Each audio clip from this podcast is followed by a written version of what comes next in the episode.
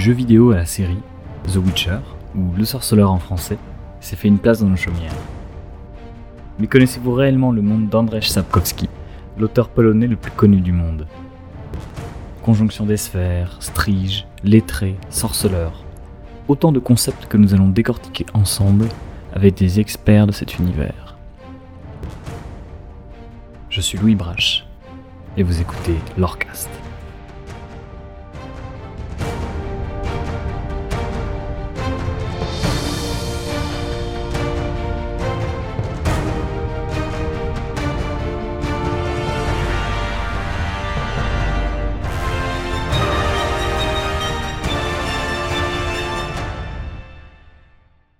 Alain Puisségur, bonjour. Vous êtes l'auteur aux éditions Bragelonne du Codex Sorceleur, qui brosse un portrait euh, illustré de chaque personnage et de chaque monstre de la saga Sorceleur. Alors pour ceux qui nous écoutent, est-ce que vous pouvez nous brosser grossièrement l'univers et l'intrigue de l'œuvre de Andrzej oui, alors bonjour. Alors l'univers euh, d'Andrzej Sapkowski, euh, c'est un univers qu'on appelle de dark fantasy, donc c'est de la fantasy.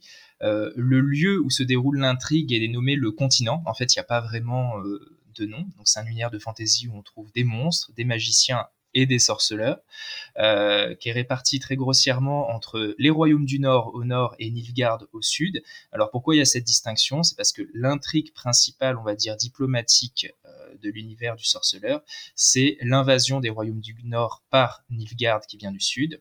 Et au milieu de cette euh, ambiance conflictuelle vraiment de guerre, on va retrouver un sorceleur qui s'appelle Geralt et qui va vivre de, nombreuses aventures en parallèle euh, de la Grande Guerre. La série euh, Blood Origin de Netflix euh, parlera de la conjonction des sphères et vous, vous-même, vous, l'introduisez dans votre codex. Est-ce que vous pouvez éclaircir ce point qui semble un peu particulier dans cet univers? Alors oui, tout à fait, la conjonction des sphères, c'est un événement qui est très important, donc qui va être pris euh, dans euh, Blood Origins. Donc il faut savoir que Netflix est un peu en train de créer, que ce soit avec euh, les deux saisons actuelles ou avec Le Cauchemar du Loup, sa propre chronologie mais même dans leur chronologie et dans la chronologie des romans et des jeux vidéo, la conjonction des sphères, c'est un, événement essentiel qui explique beaucoup de choses de ce qui se passe sur le continent. Euh, c'est un, événement qui a eu lieu 1500 ans en fait avant les événements qu'on retrouve dans les romans, c'est-à-dire les aventures de Geralt, Ciri et. Euh, c'est un événement qui est décrit comme un cataclysme en fait, au cours duquel euh, plusieurs sphères, donc on va appeler ça des mondes, se sont rencontrés d'où cet aspect de cataclysme.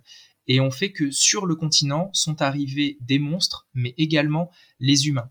Alors, c'est un événement magique. Il faut savoir qu'avant cet événement, la magie était déjà existante euh, dans différentes sphères. Euh, c'est ce qu'on appelait la grande porte qui permettait de voyager entre les univers grâce à la maîtrise du chaos, qui est la magie. Euh, et c'est quelque chose que maîtrisaient déjà les elfes. Ça leur permettait voilà, de, voyager entre, entre les mondes. Donc cette conjonction des sphères se fait rencontrer des, univers qui, qui n'étaient pas liés entre eux euh, à la base et qui va conduire à un continent sur lequel on retrouve des humains, euh, des créatures extrêmement dangereuses, les elfes qui étaient déjà présents, mais également, et c'est très important, le chaos, la magie, que les humains apprennent après la conjonction des sphères à maîtriser. Donc voilà, c'est ça que qu'est la conjonction des sphères, c'est-à-dire cet événement cataclysmique qui au final produit le monde tel qu'on le connaît euh, dans les romans, et ça sera le cas aussi pour la série, et c'est aussi le cas pour le jeu vidéo. In fine, c'est ce qui a justifié en fait la création des sorceleurs. Alors tout à fait, c'est euh, étant donné que les, humains en arrivant donc sur le continent se sont retrouvés face à des créatures extrêmement dangereuses qui les ont mis en difficulté. C'est vraiment des créatures, euh, les, humains vraiment si on parle étaient obligés de se retrancher dans leur forteresse.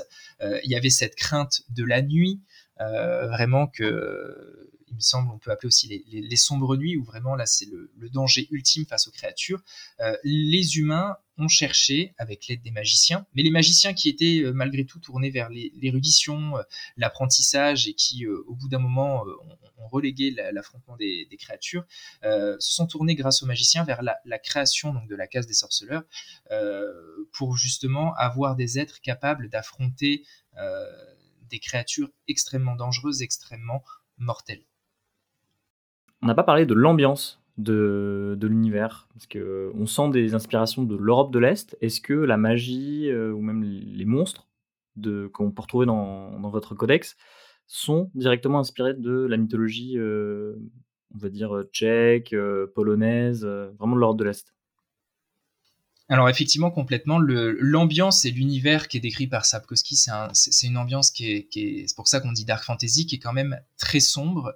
Euh, il y a beaucoup de la mythologie qui est reprise, du conte, euh, c'est-à-dire que euh, il y a des nouvelles qui vont vraiment faire, faire penser à des, à des, réappropriations qui sont même, selon moi, des réappropriations de, certains, de certains contes. Par exemple, on peut penser à Blanche-Neige et les Sept Nains, on peut penser à La Belle et la Bête aussi, qui, qui, qui, sont repris, retravaillés, et toujours avec quelque chose d'assez sombre, ou par exemple la reprise du, de La Belle et la Bête, euh, bah, il va vraiment y avoir une bête qui va être un homme euh, qui porte une malédiction, et la Belle, entre guillemets, on se rend compte, euh, alors là je spoil, mais c'est l'une des premières nouvelles, la, Belle va être en fait un vampire, une Brooks, et, c'est là où effectivement la réappropriation est très intéressante, et je trouve dépeint ce côté très sombre qu'on retrouve dans l'univers de, de Sapkowski. il y a effectivement beaucoup beaucoup de créatures euh, qu'on retrouve qui sont inspirées euh, de différentes mythologies, euh, même pas forcément que de l'Europe de l'Est. Il y en a effectivement, mais Sapkowski l'admet lui-même. il a pioché dans, dans des mythologies du Nord, dans, dans plein de mythologies, et ça se retrouve à travers à la fois les créatures, mais aussi certains personnages qui portent des noms euh, qui, rappellent certaines mythologies. Donc euh, on se retrouve avec des choses qui finalement sont assez connues et pratiques. Par exemple, on va avoir euh, un loup-garou. Ben, Sapkowski n'a pas besoin de décrire ce qu'est un loup-garou parce qu'on le connaît, et ce qui n'est pas le cas de certaines autres créatures, où là pour le coup le travail que lui a fait nous pousse à réfléchir et à nous dire alors où est-ce qu'il est allé chercher cette inspiration? Il y en a certaines qui sont beaucoup moins frappantes, en fait, justement. Il faut un peu plus chercher, soit dans le nom qui est donné à la créature, soit dans sa description. Et vous-même, vu l'absence parfois de description ou d'origine des créatures, comment vous avez euh, travaillé le codex? Vous êtes inspiré euh, des jeux vidéo ou euh, même de ce qu'a fait la série actuellement? Alors effectivement, c'est vrai que euh, il y a beaucoup de créatures, mais mine de rien, il y en a pas tant que ça. Enfin, il y en a pas tant. Si, il y en a beaucoup qui sont décrites, mais il y en a aussi beaucoup qui ne sont pas décrites. Euh, ça arrive qu'au détour d'une conversation, Geralt dise ah bah j'ai déjà affronté telle créature, telle créature, telle créature, et, euh, et ça s'arrête là. C'est juste cette évocation là qui permet de savoir que dans le monde du sorceleur, sur le continent, se trouve cette cette créature. Donc effectivement, euh, c'est intéressant, moi je trouve, de, la rapporter dans le, codex et d'en parler. Et euh, dans ce cas-là, il faut effectivement euh, pas se dire qu'est-ce que Sapkowski a en tête, mais regarder comment il a traité les autres créatures.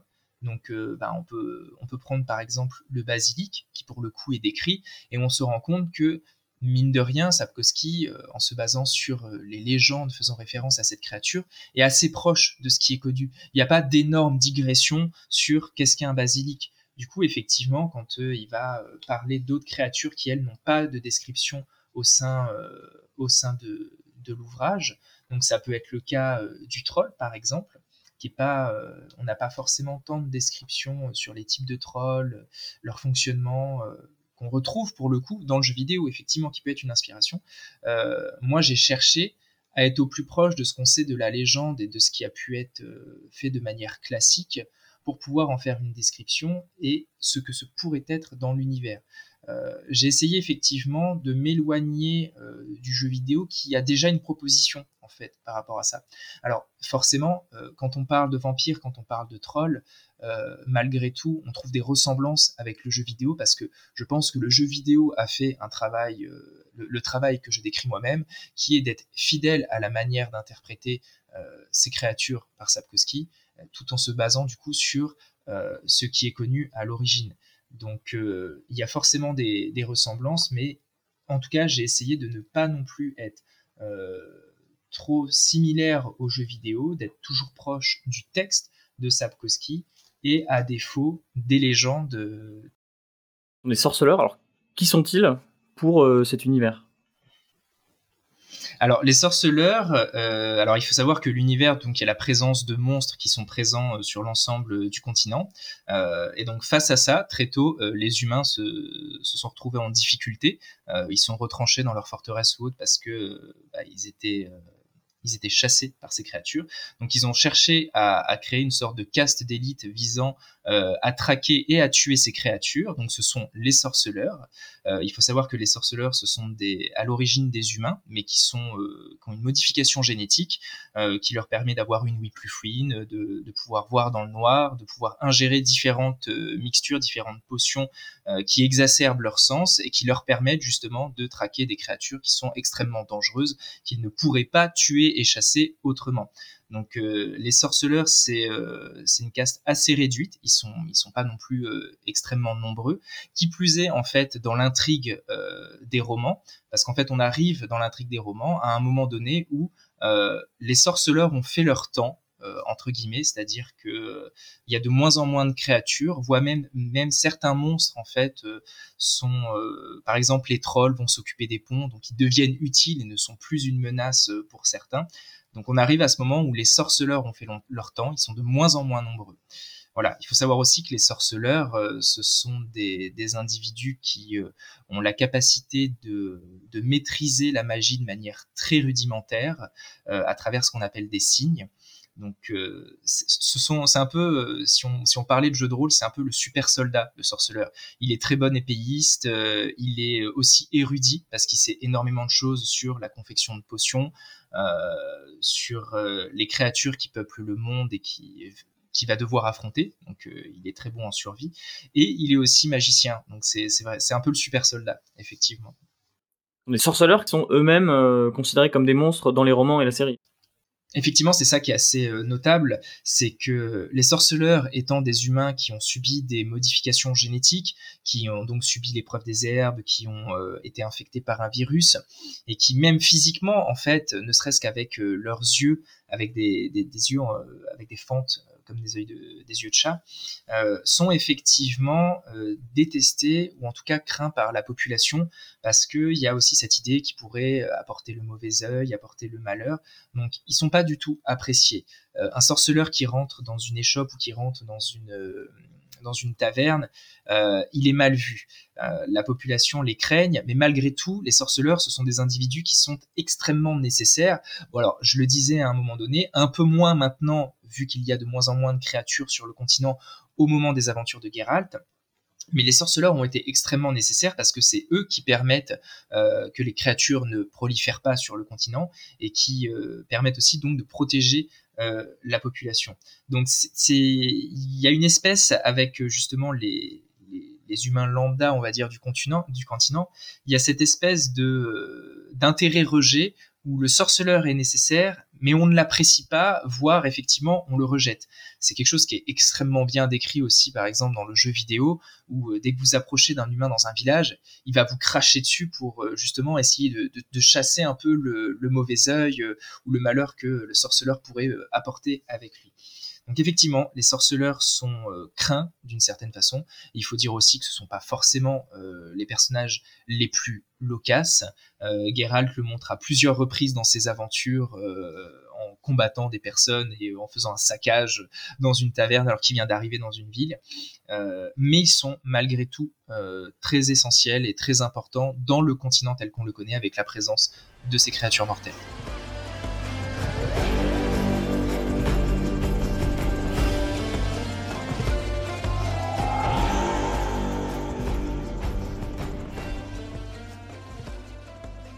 C'est une époque pourrie, monologuait Verelald, en ingurgitant son boc.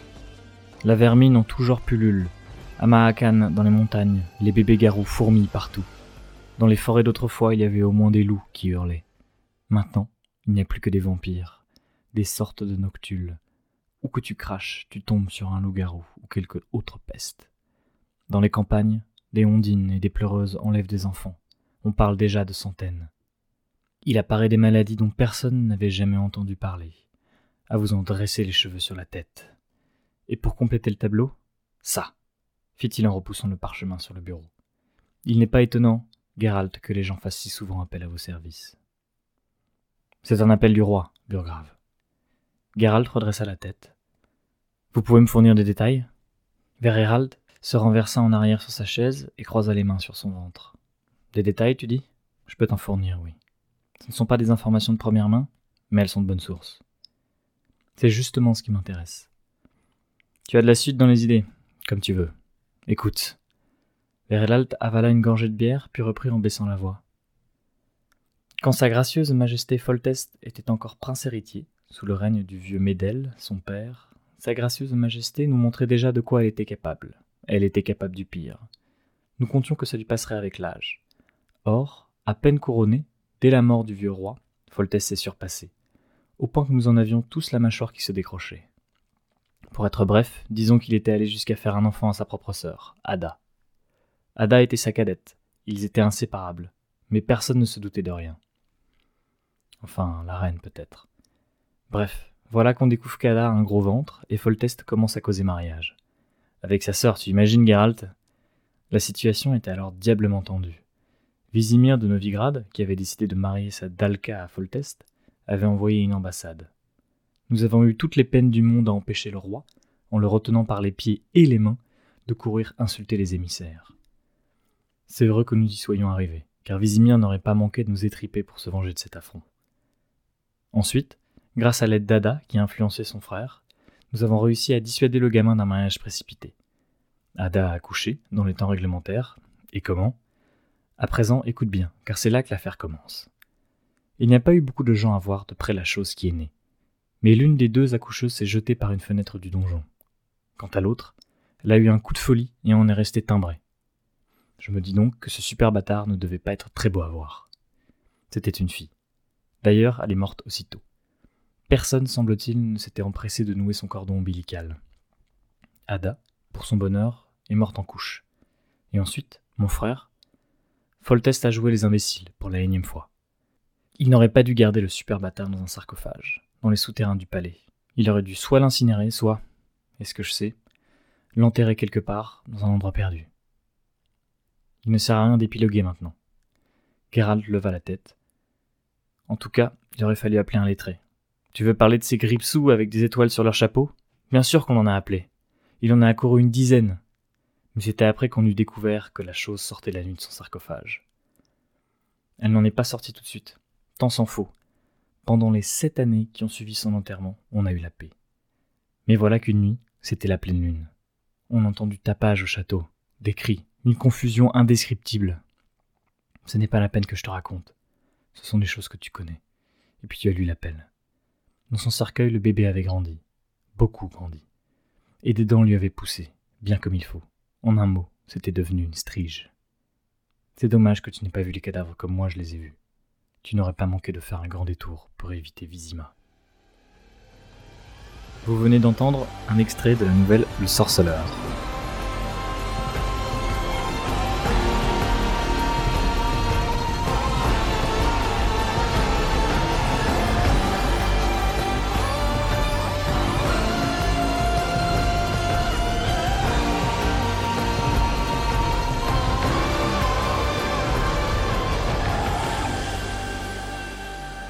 L'intrigue des jeux vidéo est vraiment centrée sur Geralt, et euh, en revanche, la série euh, va mettre en avant Yennefer et euh, Ciri, beaucoup plus que dans les jeux vidéo. Est-ce que dans les romans ça se retrouve, et in fine, quel est leur rôle dans cette intrigue? Alors ça se retrouve effectivement aussi dans les romans parce que Sapkowski va justement jongler entre plusieurs points de vue. dans les romans, on peut même se, retrouver avec le, point de vue de Dijkstra, qui, est un espion. Donc euh, ça se retrouve effectivement. Euh, Geralt, Ciri et Yennefer, c'est vraiment le noyau central, on va dire, euh, des personnages du sorceleur. Donc Geralt, qui est le sorceleur le principal de l'école de l'école du loup, dont la mission, comme j'ai dit auparavant, est de chasser les créatures contre de la monnaie, c'est-à-dire que vraiment il va tuer une créature contre de l'argent. C'est pour ça qu'il a été formé euh, depuis son enfance. Euh, on a effectivement Siri ou Syria qui est également surnommée le lionceau de Sintra, euh, pour la bonne et simple raison en fait qu'elle est princesse de Sintra. Elle est héritière du trône et elle constitue, alors je vais pas trop en dire pour pas spoiler pour ceux qui n'ont pas lu les romans par exemple, ou qui, quand on joue aux jeux vidéo on se spoil un peu plus, mais qui effectivement est un enjeu très important dans l'intrigue de l'ensemble des romans. c'est un peu un nœud d'intérêt pour que ce soit Geralt ou Yennefer, ou que ce soit aussi pour la diplomatie, parce que étant héritière du trône, euh, elle intéresse beaucoup Nilfgaard, mais également les, euh, les royaumes du trône, euh, les royaumes du trône, pardon, les royaumes du Nord, étant donné qu'en fait, Sintra est un point d'accès très important vers le Nord, et avoir la main mise sur ce royaume à travers Syrie, qui devient au fil de la narration l'unique héritière, la rend très importante. Elle est aussi très importante pour une autre raison, c'est qu'elle possède en elle le sang ancien, mais ça je vais pas trop en dire parce que je trouve que c'est euh, quelque chose qui est très intéressant de découvrir à travers les romans. On a également Yennefer de Wengerber, qui elle pour le coup est une magicienne. Euh, donc son rôle en tant que magicienne, c'est euh, de voyager à travers les pays, les nations et les États, et on va dire de faire partie d'un conseil de régence par exemple, pour influer sur la politique et conseiller un roi dans ses actions. Il faut savoir que les, magiciens sont très présents dans l'univers de Sapkowski et euh, on porte vraiment en eux cette notion, pas de contre-pouvoir, mais de conseiller qui vont faire en sorte d'influencer la politique euh, générale du continent. Euh, du coup, maintenant, qu'est-ce qui lie ces trois, ces trois personnages? Bah, La première chose, le premier lien vraiment, avant même de parler Syrie, c'est un lien entre Geralt et Yennefer, euh, qui se rencontrent alors que Geralt doit exaucer des vœux auprès d'un djinn. Et euh, le lien vient d'un vœu que Geralt prononce et qui euh, lie son destin à celui de Yennefer. Alors on ne sait jamais vraiment quel est le vœu qu'il a prononcé, vraiment on ne sait pas le, verbe de ce vœu, mais dans tous les cas son destin se retrouve lié à celui de Yennefer.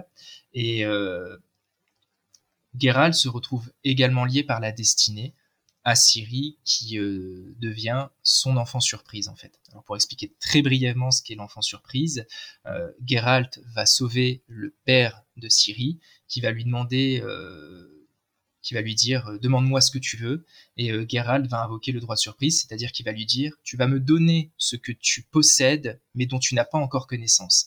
Et à ce moment-là, la mère de Siri est enceinte, qui est donc la compagne cachée du père de Siri, et Geralt obtient le droit de surprise, c'est-à-dire que Ciri devient sa destinée dans le sens où c'est euh, cela que le père donne à Geralt sans le savoir. vous évoquiez euh, tout à l'heure euh, la notion d'amour et de destinée qui sont, mine de rien, assez centrales dans, dans les romans. Est-ce que c'est quelque chose de bien ou de toxique pour les personnages? Parce qu'on le ressent un peu dans, dans la série. Est-ce que ça se retrouve dans les romans? Et quelle est la, leur place, in fine, euh, dans l'intrigue euh, Alors oui, effectivement, la, notion d'amour, euh, en tout cas, je pense que c'est ma lecture, mais je pense pas que c'est, une lecture biaisée. elle est assez centrale, je trouve, dans les, dans les romans, parce que on part du postulat de base, et c'est ce que rencontre beaucoup Geralt. On lui dit alors il paraît que tu n'as, tu ne ressens aucun sentiment, tu n'as pas d'émotion. Tout ce que tu as subi dans ta formation de sorceleur fait que aujourd'hui tu es dénué de toute émotion. bien évidemment, on se rend compte au fil des aventures, d'abord par les nouvelles et ensuite les romans, euh, que c'est tout à fait faux.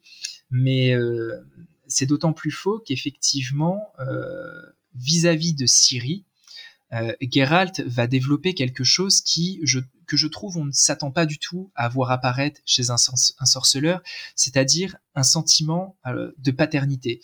Euh, c'est un sentiment qui forcément découle euh, du droit de surprise et du fait que Ciri soit la destinée de Geralt, qui est quelque chose qui est aussi extrêmement bien décrit dans les romans, c'est-à-dire qu'à plusieurs reprises, Geralt va essayer de s'opposer à sa destinée, qui est donc de s'occuper de Syrie en disant non mais je renonce à ça, je ne veux pas. Et à plusieurs reprises, le destin remet sur sa route Syrie dans des contextes auxquels il s'y attend pas du tout et où on sent vraiment que là c'est la main du destin, la main de l'auteur même effectivement qui intervient.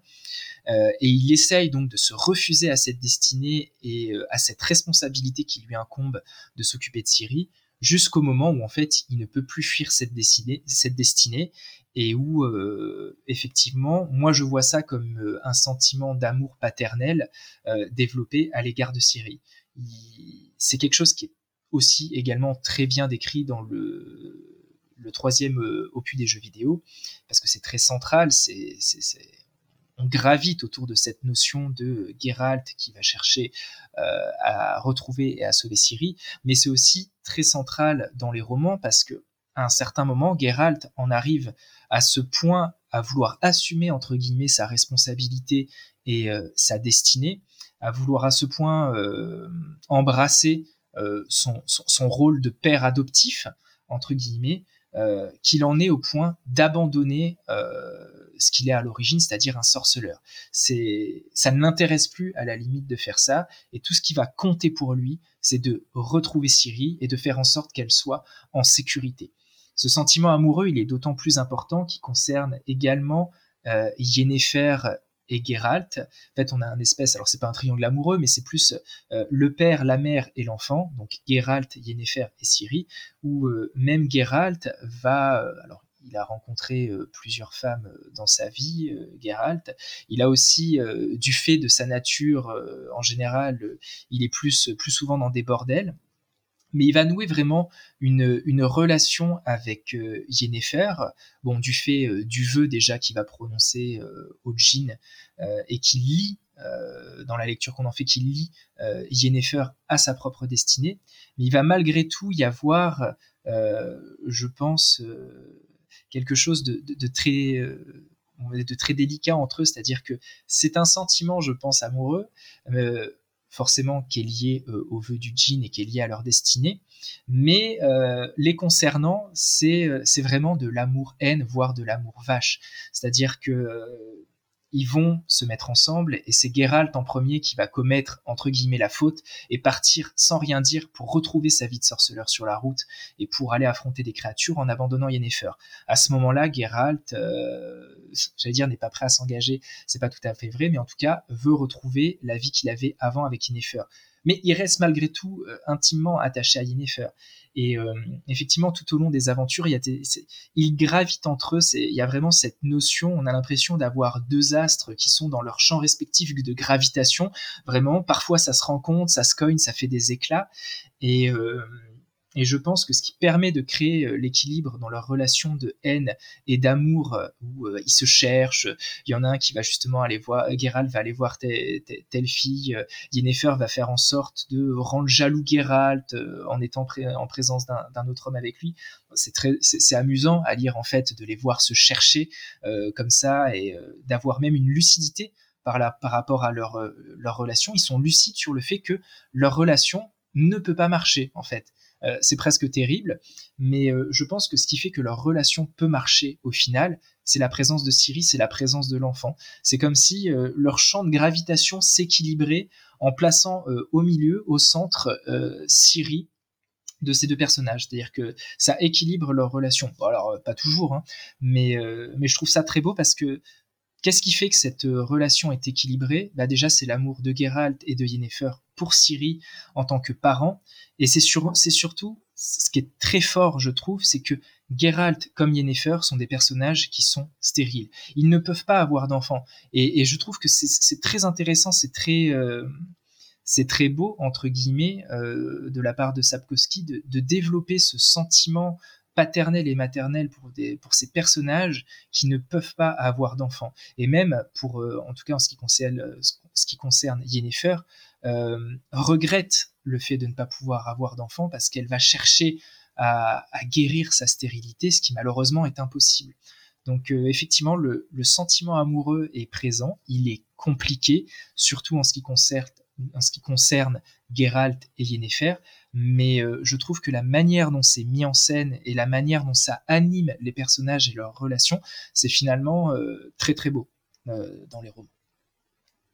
Est-ce que les sorceleurs sont chassés Quel est leur problème en fait? Il y a moins de sorceleurs parce que on n'en crée plus, ils peuvent pas se reproduire. Comment ça se passe?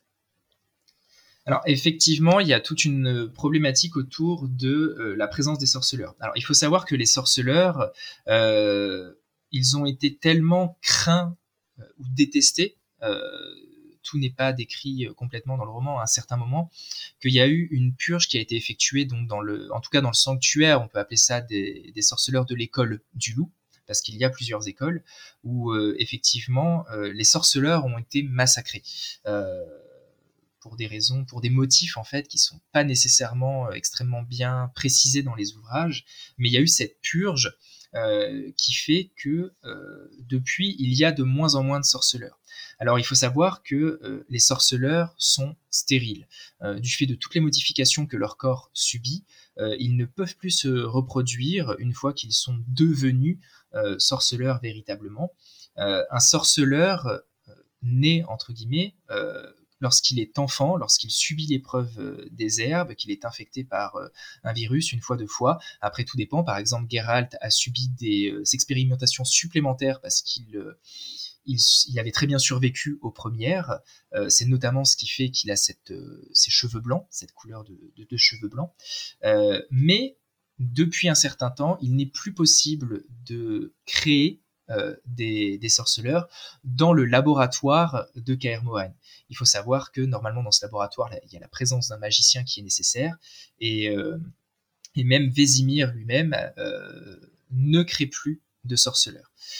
donc il y a de moins en moins de sorceleurs parce que les sorceleurs peuvent avoir une vie très courte en affrontant les, les créatures et il n'y a pas ce renouvellement qui est lié aussi au fait que ils sont de moins en moins nécessaires dans un monde où les monstres sont de moins en moins présents.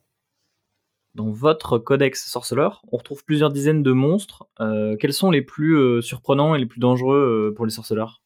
Il y a beaucoup de monstres effectivement qui existent dans l'univers du sorceleur et c'est effectivement ce qui a permis la conjonction des sphères et qui est très malin euh, de la part de Sapkowski, c'est parce que euh, cette conjonction des sphères et le fait de se faire rencontrer plusieurs mondes euh, ne nécessite pas de justification de la présence de créatures complètement différentes, issues, comme on le disait, de mythologies également différentes, et qui se retrouvent sur le continent.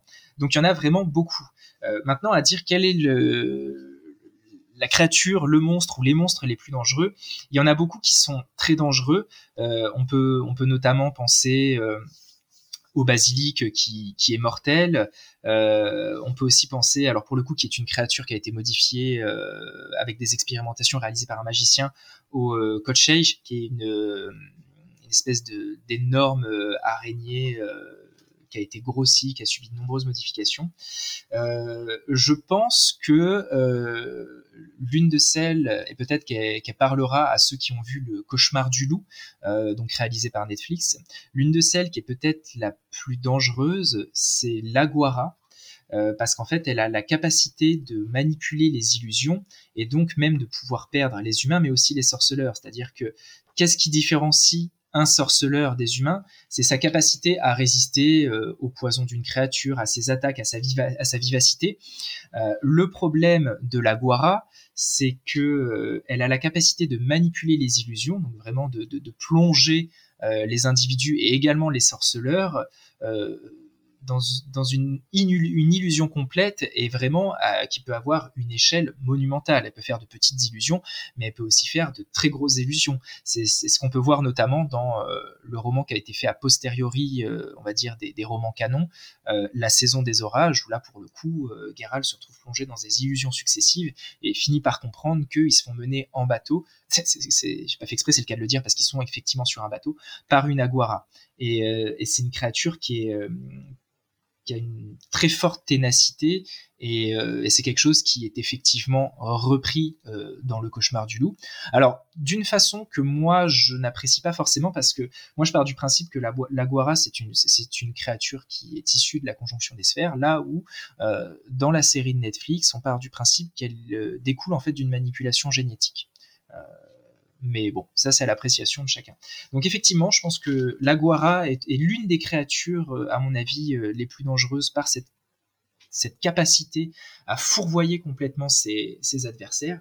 Après, bon, il y a vraiment des, des créatures qui toutes sont plus, sont plus dangereuses les unes que les autres. Et en tout cas, pour les humains, on peut partir du principe que même celle qui est complètement anodine pour le, pour le sorceleur, prenons le, la goule par exemple, bah, se révèle au final extrêmement mortelle et extrêmement dangereuse pour un humain normal parce que bah, il suffit qu'un humain se fasse griffer ou mordre par une goule et euh, ça, peut, ça peut être très rapidement euh, la fin pour lui étant donné toutes les maladies euh, dont la goule est porteuse, etc. Mais il y a effectivement des créatures qui sont qui sont très très très impressionnantes. La Kikimor aussi qu'on retrouve dans la série ou autre est une créature impressionnante qui a été reprise euh, de la mythologie, de la légende, et qui n'est pas du tout une créature aussi mortelle dans la légende. Si je me trompe pas, c'est une, une, créature euh, qui est liée euh, au foyer, qui représente quelque chose dans le foyer si vous voulez, la Kikimor, quand on cherche vraiment l'origine de la Kikimor euh, en général, on se retrouve pas effectivement avec une, une espèce d'araignée comme ça qui a des, des pattes euh, avec euh, des épines griffues. Euh, ce qui est assez proche dans les romans, dans ce qu'on retrouve dans la série, dans ce qu'on retrouve dans le jeu vidéo. Là, il y a vraiment quelque chose de commun qui a été, qui a été fait du fait des descriptions réalisées par Sapkowski. Mais quand on, on, va chercher justement les origines de ce qu'est la Kikimor dans la légende, on se rend compte que euh, dans la légende slave, la Kikimora, en fait, bah, c'est pas du tout un monstre comme ça. C'est un esprit, euh, un esprit féminin, si je me souviens bien, domestique. Donc euh, c'est quelque chose là pour le coup. c'est une réappropriation qui a été effectuée par, par Sapkowski d'une légende slave.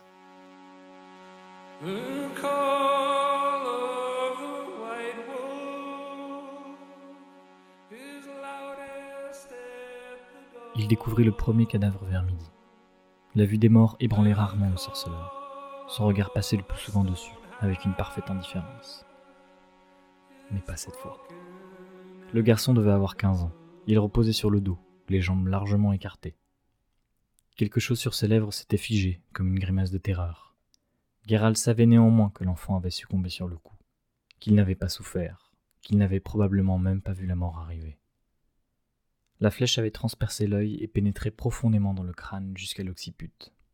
L'empenne constituée de plumes de poules faisanes, tigrées peintes en jaune, dépassait au-dessus des herbes.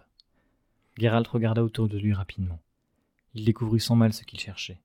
Une seconde flèche, identique, fichée dans le tronc d'un pin, environ six pas en arrière. Il comprit ce qui s'était passé. L'enfant n'avait pas saisi l'avertissement. Effrayé par le sifflement et l'impact de la flèche, il s'était mis à courir dans la mauvaise direction du côté où la flèche lui intimait de ne plus avancer et de faire demi-tour. Le sifflement fulgurant et vénéneux de la plume, le bref impact de la pointe se fichant dans le bois. Humain, pas un pas de plus. Voilà ce que déclarait ce sifflement et cet impact. Humain, retire-toi. Va-t'en au plus vite de Brokilon. Tu as conquis le monde entier, humain. Partout tu as laissé ta trace. Partout tu colportes ce que tu nommes modernité, ère du changement, ce que tu nommes progrès mais nous ne voulons ni de toi ni de ton progrès. Nous ne désirons aucun de tes changements. Nous ne voulons rien que tu apportes. Sifflement, impact. Hors de Brokilon La forêt ne semblait pas mériter une aura aussi sinistre. Elle était, de fait, terriblement sauvage et impénétrable, mais rien de plus ordinaire pour les profondeurs d'une forêt où chaque percée de lumière, chaque tache de soleil que les branches et les feuilles des grands arbres laissaient filtrer, était instantanément exploité par des dizaines de jeunes bouleaux, aulnes et charmes, par les ronces, les genevriers et les fougères recouvrant de leurs pousses une lande de bois cassant, de branches desséchées et de troncs pourris, vestiges des arbres les plus anciens au terme de leur bataille et de leur vie. Ce n'était pourtant pas le lourd silence de mauvais augure associé d'ordinaire à ces lieux qui dominait. Au contraire, Brokilon vivait. Les insectes bourdonnaient, des lézards bruissaient sous les pas, des scarabées arc-en-ciel filés à toutes pattes, des milliers d'araignées grouillaient sur des toiles que les gouttes faisaient scintiller, des pivers s'acharnaient par séries sur les troncs, légers, jasés. Brokilon vivait. Mais le sorceleur ne s'en laissait pas pour autant compter. Il savait où il était, et il n'oubliait pas le garçon à l'œil transpercé. Parmi les mousses et les aiguilles, il voyait parfois des os blanchis, parcourus par les fourmis carnivores. Vous venez d'entendre un extrait de la nouvelle L'épée de la Providence.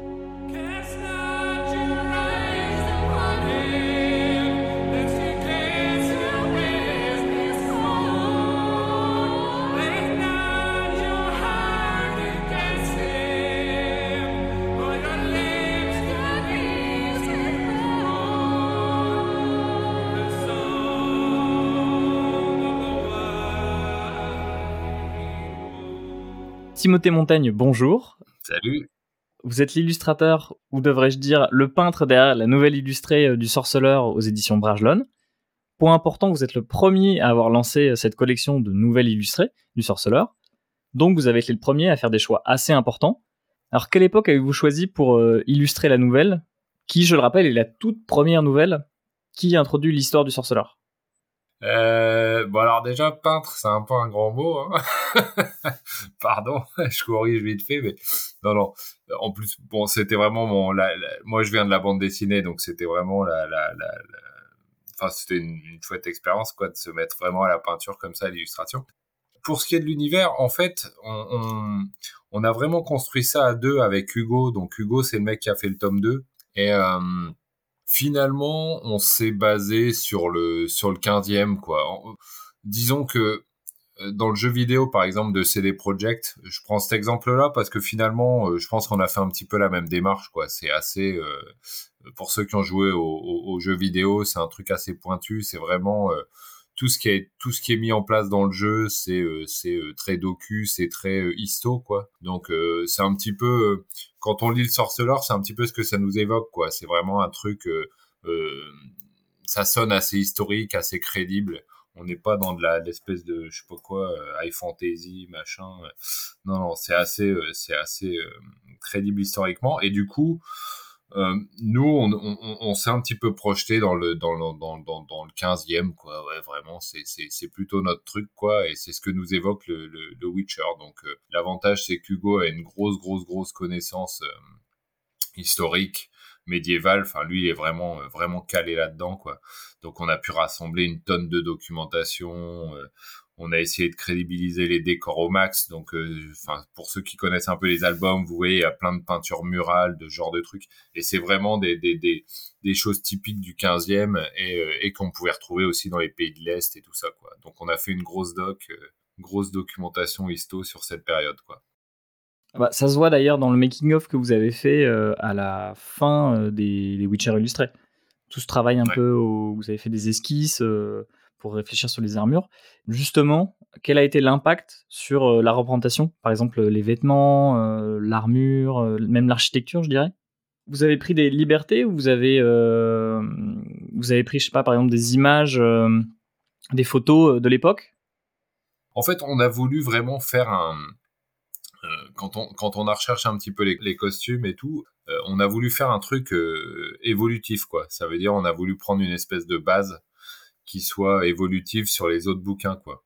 Donc, euh, en fait, par exemple, la tenue, euh, la tenue euh, légère. Enfin, en gros, on a essayé de crédibiliser au max le truc, quoi. On s'est posé la question de qu'est-ce qu'un sorceleur, sa fonction, machin et tout. comment, comment il serait équipé en fait dans un univers pareil et tout. Donc donc par exemple son, son espèce de pourpoint là c'est ce qu'on appelle un pourpoint armé donc c'est un truc qu'on va c'est un truc historiquement crédible. Hein. Euh, c'est quelque chose, euh, c'est un pourpoint sur lequel on va pouvoir ajouter des pièces au fur et à mesure, machin et tout. On va pouvoir le blinder un petit peu euh, en fonction des, en fonction des situations et tout. Donc on a vraiment, on, on, a pensé le truc histo. Enfin, tu sais, en fait, la, la, la complexité de, de, de, de, de genre de travail, c'est de se dire bon, on, on on veut crédibiliser le truc avec notre petit kiff euh, sur euh, sur l'historique machin et tout. Et en même temps il y a plein de choses qui existent déjà tu vois. Il y a beaucoup de gens qui viennent du jeu vidéo par exemple. Il y a, il y, a, il y, a, des gens qui viennent de la série ce genre de trucs. Donc il faut pas les perdre complètement tu vois. Faut pas non plus euh, faut pas non plus faire le grand écart quoi. Donc par exemple quand j'ai quand j'ai quand j'ai cherché les designs du, du, du de Gérald en fait j'ai donc j'ai essayé de faire coller le, le le, côté histo du truc, donc tu vois, avec euh, le pourpoint armé, euh, des braies, genre de conneries, euh, les, pompes, enfin j'ai essayé un petit peu de, tout penser. Mais par exemple, au niveau des codes couleurs, je me suis vachement inspiré de, on va dire, de ce qui est présent dans l'inconscient collectif, quoi, tu vois. Je me suis surtout basé plus sur le jeu vidéo parce que bon, ça c'est mon avis, mais je trouve que ça a quand même plus de gueule. La série, je suis pas, je suis pas top fan des costards. Et du coup, dans le jeu vidéo, il y a vraiment des espèces de de codes couleurs iconiques qu'on retrouve dans certaines écoles, euh, l'école de, la manticore, du loup, l'école de l'ours, tu vois, ce genre de truc. Enfin, je sais pas si tu as joué aux jeux vidéo, mais c'est un peu ça. Et, euh, et du coup, il y a vraiment des codes couleurs comme ça qui sont un peu ancrés dans, dans l'inconscient collectif des gens qui consomment du Witcher, tu vois. Et je me suis dit, bon, bah, on va essayer de reprendre un petit peu ces codes couleurs pour que ça passe, euh, enfin, tu vois, pour que ça perde personne, quoi. C'était ça un petit peu le, le savant dosage, tu vois, sur, sur, sur ce truc-là, quoi. Enfin, c'est comme ça que je l'ai abordé, en tout cas. Et tu as fait pareil pour euh, la Strige Il me semble qu'elle ressemble plus euh, au dessin du jeu vidéo, alors que dans le livre, c'est peu décrit. Alors, bah justement, en fait, je pense que encore une fois, je vais faire le parallèle avec la série, mais je pense que dans la série, euh, la Strich, ça va pas du tout, quoi. Et, en fait, dans le jeu vidéo, euh, bon, moi, pour euh, la petite histoire, j'avais découvert vraiment le sorceleur sur le premier jeu vidéo à l'époque, hein, bien avant d'aller sur les livres et tout ça.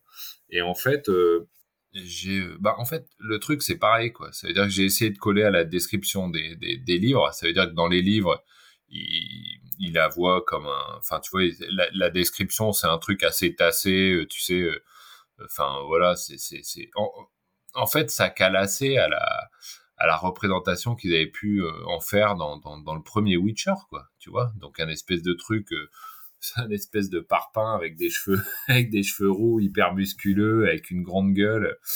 Donc bon, j'ai repris un peu le design. Encore une fois, c'est un petit peu la même démarche, quoi. Ça veut dire qu'on essaie de coller fidèlement à la description, aux descriptions qu'il peut y avoir dans, dans, le Witcher, sachant que c'est pas hyper, euh, il n'y a pas énormément de descriptions, hein, vraiment dans les dans les premières nouvelles et tout, c'est c'est un peu light. Euh, et du coup, bon bah c'est pareil, hein, tu fais un espèce d'équilibre entre bouquin et, euh, et ce qui a été montré un petit peu au travers de la saga, plutôt dans le jeu vidéo, tu vois, histoire de voilà d'être cohérent un petit peu là-dessus, quoi. Et comment, euh, et comment vous avez travaillé le visage de Geralt? Vous, l'avez, vous êtes inspiré d'un visage déjà connu ou? Je pense encore une fois que Geralt, tu sais, c'était cette espèce de nez, euh, nez bien particulier. Moi, j'appelle un peu un nez front, là, tu vois. tu vois ce que je veux dire? Un une espèce de nez droit comme ça. Il a toujours ce profil un peu sur les, sur les trois épisodes du jeu vidéo, tu vois. Le, premier, il était vachement comme ça, c'est cette espèce de nez euh, bien particulier. Donc, euh, donc il y a, y a, des codes comme ça de gueule qui, qui, qui, qui, qui sont assez marqués, quoi. Tu vois, c'est pas, c'est pas un visage complètement neutre, hein, même s'il est assez sexy, machin et tout, avec des, des, des traits un peu, un peu, euh, un peu parfaits, quoi. Des traits un peu bruts? Enfin, mâchoire carrée quand même. Ouais, euh. voilà, tu vois, c'est un peu des codes, un peu des codes de beau gosse, quoi. Mais euh, mais il y a, y a, vraiment cette particularité. Et en fait, le truc, c'est que j'ai un pote euh, qui est acteur et en fait, il a, il a trop la gueule, quoi. C'est pas possible. Enfin, tu sais, mon pote, c'est David Doucan. Et, et, il a ce pif-là, quoi. Il a vraiment ce pif-là de profil et tout. Et je me suis dit, bah vas-y, on a besoin quand même de support photo, de support photo pour, pour les lumières, pour ce genre de trucs, tu vois. C'est important d'avoir un petit support comme ça. Et, euh, et du coup, bah, on a trouvé David et puis on a gardé David sur les, sur les, sur les trois bouquins. Hein. Même, même Michael, et il a récupéré les, enfin voilà, il a, il a, il a récupéré les, les, gueules. Donc voilà. Et franchement, David, il a vraiment la tête, quoi. C'est assez marrant, quoi. Donc c'est vraiment ma, ma, enfin, ma vision de Gérald, c'est plutôt ça, quoi. Tu vois. Ok, donc on a un acteur français qui a le visage de Geralt euh, de Rive euh, et qui est immortalisé dans, dans plusieurs albums. Ça, ça fait plaisir. ah bah tu vois, vive la France là-dessus, on est bon. ouais, ouais. Alain Pussigur, je trouve qu'il y a quelque chose d'assez surprenant dans l'œuvre d'Andrzej Sapkowski, c'est que quelquefois, Geralt refuse de tuer des monstres parce qu'ils sont conscients. Est-ce que vous pouvez euh, expliquer, justifier ce, ce choix? Oui, tout à fait. Alors euh, effectivement, je pense que c'est quelque chose qui est très important pour euh, aussi euh, redonner un peu de gloire aux sorceleurs dans un monde où ils sont autant décriés. C'est que je reviens sur le fait, les, les sorceleurs sont des, malgré tout des érudits. C'est-à-dire que les sorceleurs possèdent des ouvrages dont ils sont, entre guillemets, les auteurs, et qui leur permettent justement de comprendre le monde, de comprendre leur évolution, et surtout de comprendre les créatures. C'est aussi quelque chose qu'on rencontre dans les, euh, dans les romans, où à un moment donné, Geralt en sait plus sur un érudit euh, à propos d'une créature, euh, si je me trompe pas, il me semble que c'est la grande demoiselle, il en sait plus sur cette créature qu'un érudit lui-même. Et du fait de cette érudition, justement, ça permet aux sorceleurs euh, de savoir pas qu'est-ce qu'il faut tuer, qu'est-ce qu'il faut pas tuer, mais d'avoir une sorte de lucidité et de se, de, se dire, par exemple, cette créature a une conscience, elle a conscience de ses actes, elle n'est pas simplement, comme pourrait l'être un basilic ou la cocatrice, dans, euh, dans, du massacre irraisonné, ou en tout cas dans des instincts purement bestiaux, animaux, et qui conduisent au fait de, tuer les populations. Euh, le sorceleur, il a la capacité de discerner justement cette intelligence chez les créatures, ou du moins une conscience suffisante pour tenter euh, soit, de, les raisonner, et si euh, la raison ne fonctionne pas, dans ce cas-là, le sorceleur va peut-être effectivement euh, tuer la créature. Mais c'est par exemple cette raison aussi pour laquelle Geralt se refuse à tuer des dragons. Déjà parce que les dragons ont été largement chassés pour diverses raisons par les hommes, mais aussi parce que les dragons, mine de rien, sont des créatures pour la plupart, conscientes et pensantes. Donc oui, oui, les, sorceleurs ont, je trouve, une, lucidité euh, vis-à-vis des, créatures qui euh, leur permet d'épargner lorsqu'ils peuvent par la raison faire en sorte que la créature... Bah, c'est le cas par exemple, c'est-à-dire que quand on prend euh, la nouvelle, il me semble que c'est la nouvelle au bout du monde, qui est d'ailleurs présente dans la série, où il va essayer justement de voir ce qu'est les... la population lui parle d'un diabolo. Bon, il dit un diabolo, ça n'existe pas, mais les descriptions que lui font la population euh, lui font penser que ah peut-être euh, il y a du vrai. Donc il va aller enquêter, il va se rendre compte que le diabolo en question est un sylvain et un sylvain est une créature pour le coup intelligente. Donc il ne va pas chercher à la tuer, il va chercher à raisonner avec elle pour lui dire bah arrête d'embêter cette population et de leur faire croire euh, n'importe quoi pour qu'ils t'apportent de la nourriture ou autre. Il va essayer de raisonner avec elle justement parce qu'il sait que c'est une créature euh, intelligente. Bon après ça, ça découle à, toute une aventure qui n'a pas grand chose à voir avec seulement seulement le Sylvain, mais le Sylvain est un exemple d'une créature que, euh, en tout cas Geralt, parce que après cela peut peut-être dépendre aussi des sorceleurs et de l'école à laquelle ils appartiennent, euh, Geralt ne va pas aller massacrer un Sylvain euh, de but en blanc. Et il me semble que justement, euh, la partie que vous ne voulez pas évoquer, c'est les elfes dans cette nouvelle. On va, on va pas spoiler, on va pas spoiler la nouvelle, mais je trouve intéressant aussi, c'est la perception qu'a la population des elfes et des nains, qui est radicalement différente de celle qu'on peut retrouver chez Tolkien, par exemple. Alors c'est un sujet qui est, euh, très important euh, au sein de l'œuvre de Sapkowski. C'est-à-dire que moi, il y, a plusieurs sujets euh, qui me plaisent et qui m'intéressent beaucoup dans l'œuvre de Sapkowski. Alors il y, a, des sujets qui sont liés malgré tout à l'amour, à la destinée. donc ça, peut-être, on, reviendra dessus.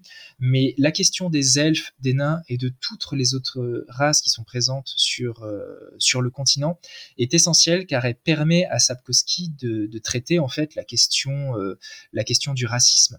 Euh, faite par les populations. C'est-à-dire qu'effectivement, euh, c'est très présent euh, dans l'œuvre de Sapkowski, cette opposition entre, entre les hommes, les elfes, les nains et d'autres races. Et il y a vraiment cette idée que si on prend le cas des elfes, si vous voulez, les, les elfes au début n'ont pas accueilli les, je dirais, ils n'ont pas accueilli les, humains à bras ouverts, c'est pas non plus ce qu'on attend des elfes, mais ils n'ont pas eu une crainte première vis-à-vis des humains, mais c'est très vite, les conflits ont éclaté entre les elfes et les humains, justement parce que les elfes ont une longévité incroyable. Là, pour le coup, euh, euh, on disait euh, tout à l'heure que Sapkowski s'inspirait de mythes, de légendes connues, parfois en se les réappropriant. Mais c'est aussi vrai pour la fantaisie et certains de ces, sujets canoniques. Les elfes et les nains présents dans l'univers de Sapkowski sont, tout à fait semblables, on va dire, à ce qu'on peut retrouver chez Tolkien.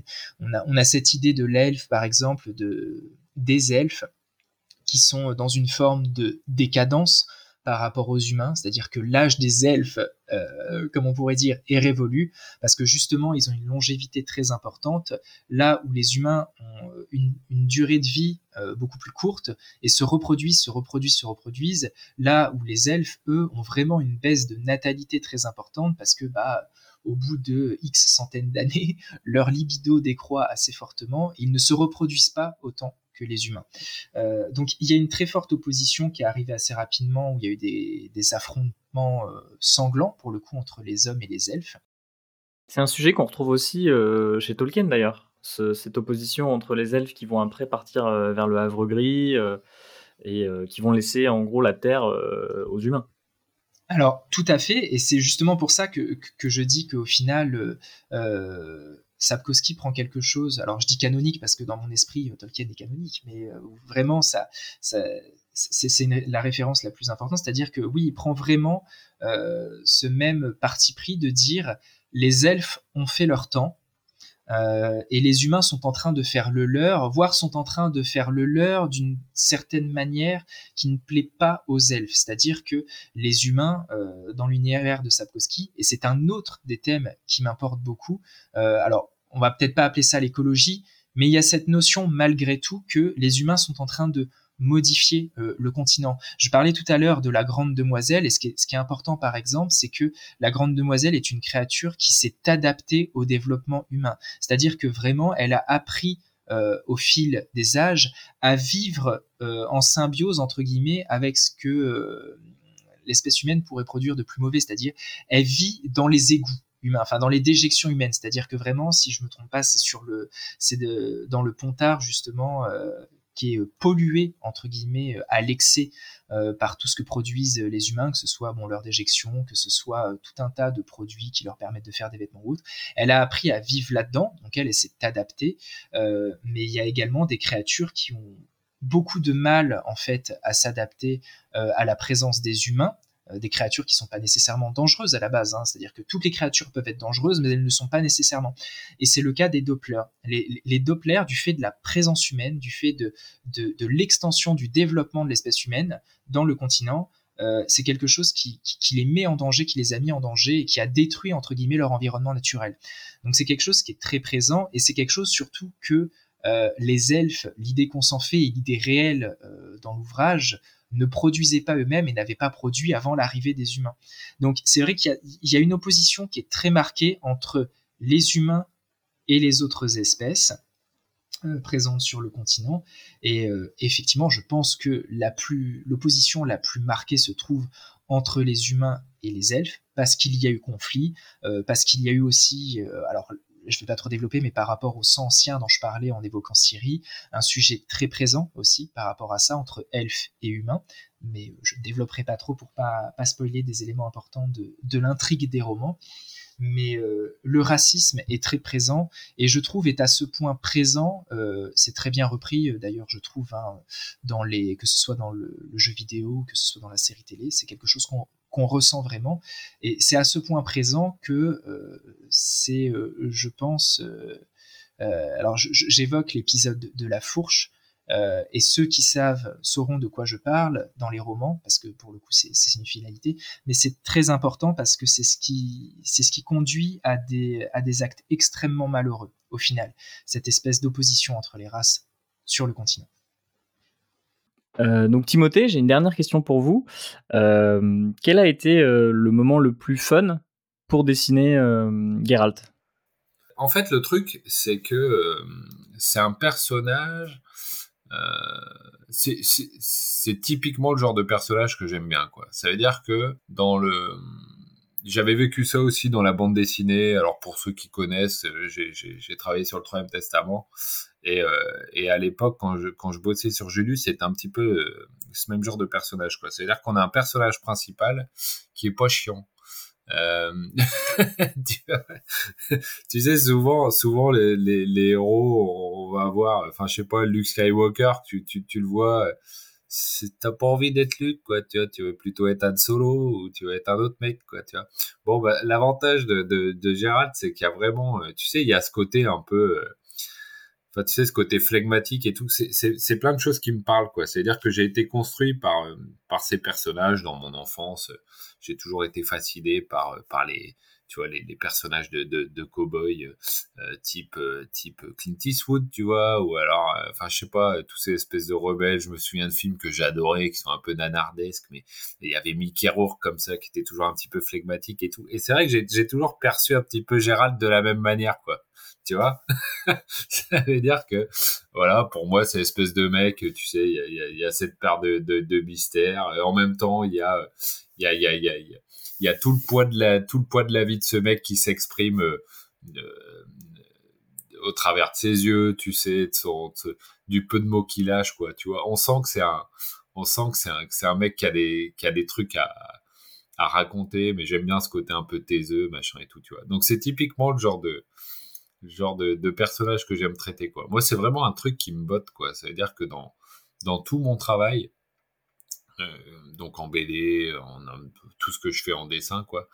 Euh, ce qui m'intéresse toujours, c'est la c'est la c'est un peu la violence, quoi, le poids des vies, quoi. Tu vois, ça c'est un truc qui me parle, quoi. Et en fait, dans la bande dessinée, pardon de faire le parallèle, hein, mais dans la bande dessinée franco-belge, on s'attarde assez peu sur le personnage et on et on euh, et on se concentre énormément sur l'intrigue. Et en fait, le, seul moyen de, de, de, de, traduire un petit peu le fond du personnage, c'est euh, c'est par l'acting, quoi, tu vois, et, ce qui se passe sur sa gueule, quoi, tu vois.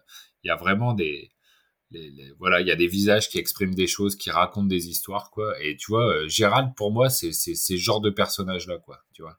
Et c'est ça. Et du coup, c'est typiquement le le bon modèle pour moi, quoi. C'est typiquement le personnage qui m'intéresse, quoi. Ça veut dire, il y a, beaucoup de choses à faire sur lui en dessin et plein de choses à raconter euh, avec sa gueule, euh, ses yeux. Voilà, quoi. Donc, donc voilà. Donc ce personnage fun, je sais pas, mais en tout cas, euh, en tout cas, c'est un personnage qui m'intéresse, quoi. Voilà.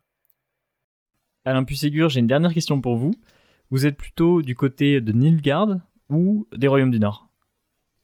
Alors c'est une bonne question. Je ne sais pas s'il y en aurait beaucoup qui répondraient euh, Nilfgaard. Je pense que si on répond Nilfgaard, c'est parce qu'on a une conception assez, euh, euh, j'allais dire pas si totalitaire quand même, hein, de, ce que doit être un gouvernement et son expansion mais euh, je suis forcément Royaume du Nord euh, tout en ayant la capacité de me rendre compte d'à quel point les Royaumes du Nord peuvent, se révéler être un, un nid de vipère, finalement, parce qu'on dit les Royaumes du Nord, mais les Royaumes du Nord, c'est au pluriel. Il y a différents royaumes, et il y a des royaumes euh, qui ne s'entendent pas forcément, qui ont justement, avec l'arrivée de Nilfgaard, beaucoup de mal à s'entendre face à l'envahisseur, entre guillemets.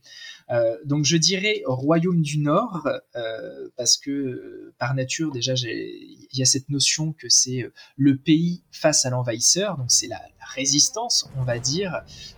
mais je garde aussi une, lucidité sur la diplomatie complexe des Royaumes du Nord.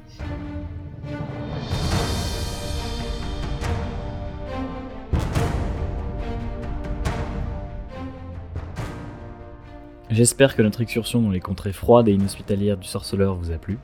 Foncez en librairie pour découvrir le travail d'Alain Pusségur et de Timothée Montaigne aux éditions Bragelonne. Et évidemment, dévorez le texte originel qui apportera du sel dans vos discussions entre amis. Merci à tous nos intervenants et à César Bastos au montage. Et surtout, merci à vous d'être de plus en plus nombreux à nous écouter. N'oubliez pas de noter le podcast et de laisser un commentaire, ça améliore le référencement. C'était l'Orcast, à plus tard pour de nouvelles excursions imaginaires.